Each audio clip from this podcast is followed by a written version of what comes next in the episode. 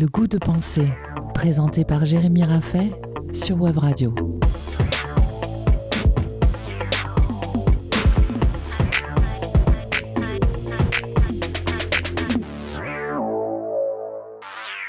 Et si penser ne signifiait pas nécessairement trouver la solution? On associe régulièrement mon travail, celui de démocratiser la pratique de la philosophie pour un large public, au développement personnel. Comme la philosophie et sa pratique sont largement méconnues, elle semble baigner dans une définition nuageuse qui favorise les confusions. Commençons par définir le développement personnel.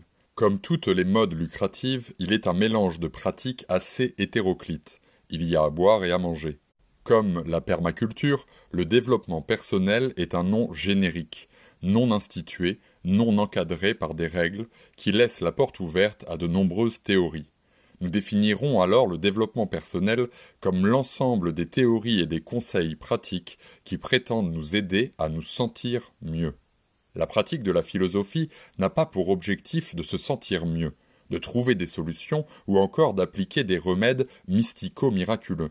Que l'univers nous pardonne, mais la pratique de la philosophie ne nécessite pas de le prier pour se libérer, pour être plus authentique et encore moins pour trouver sa place dans son entreprise. Certes, il existe des courants philosophiques cherchant à atteindre le bonheur. Certains même cherchent à l'atteindre par la sensation. Mais en aucun cas la philosophie ne peut se réduire à quelques théories hédonistes. D'autres courants de pensée ne cherchent pas le bonheur, refusent la sensation comme critère objectif, ou encore défendent une forme de pessimisme. Le domaine de la philosophie est beaucoup plus large que celui du développement personnel. Ainsi, nous observons que l'objectif de la philosophie ne peut se réduire à l'objectif du développement personnel. Tout au mieux, la finalité du développement personnel est contenue dans la pratique de la philosophie, mais cette dernière a un domaine de réflexion beaucoup plus vaste.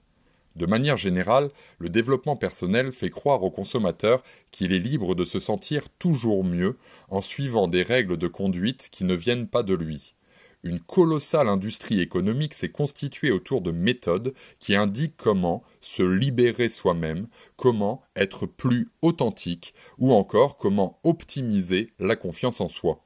Mais que reste-t-il de personnel dans un développement qui est censé se produire après l'application de conseils extérieurs, après l'application de quelques règles rédigées par d'illustres inconnus? Apprendre dans un livre les trois manières de s'aimer soi-même, retenir sur Internet les sept techniques pour s'adresser à l'autre, mémoriser les phrases magiques qui permettent de devenir vraiment soi, n'ont rien de vraiment personnel. La preuve en est que des millions de personnes dans le monde lisent et suivent les mêmes auteurs de développement personnel. Comment suivre et écouter un texte qui nous assure de notre liberté, de changer le monde, et qui nous donne le chemin précis pour le faire? C'est comme si je propose à un adolescent de se libérer définitivement de ses dépendances parentales en lui ordonnant de m'écouter. Comment atteindre la confiance en soi si on cherche surtout à faire confiance en un maître à penser, en une stratégie ou en une règle à suivre?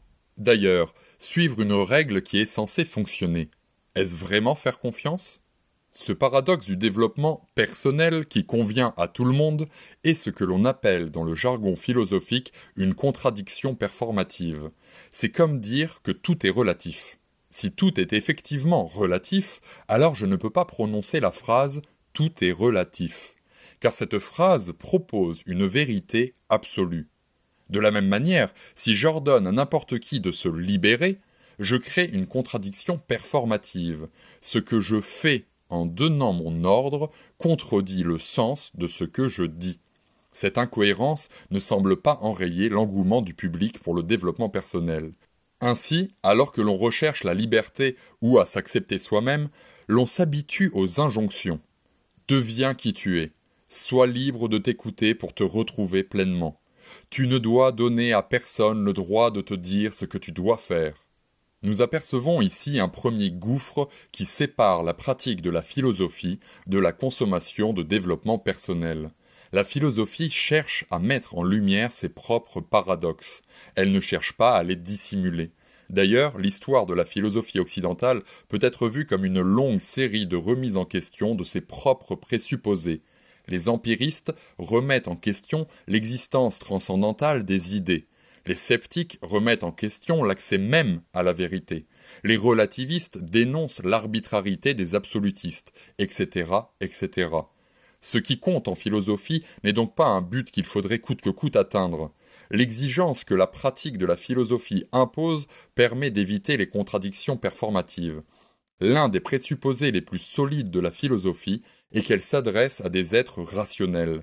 Si Socrate s'adresse à tout le monde dans la cité, c'est qu'il est convaincu que nous possédons tous le logos, c'est-à-dire la faculté de réfléchir, notre raison. Pratiquer la philosophie, ce n'est pas faire confiance à des préceptes extérieurs. Pratiquer la philosophie, c'est chercher à comprendre par sa propre raison le monde, l'autre et nous-mêmes. Nous nous retrouvons la semaine prochaine pour mieux comprendre ce qu'est le développement personnel et apercevoir certaines de ses limites. C'était le goût de penser, tous les samedis à 10h sur Web Radio, à réécouter et partager en podcast sur webradio.fm.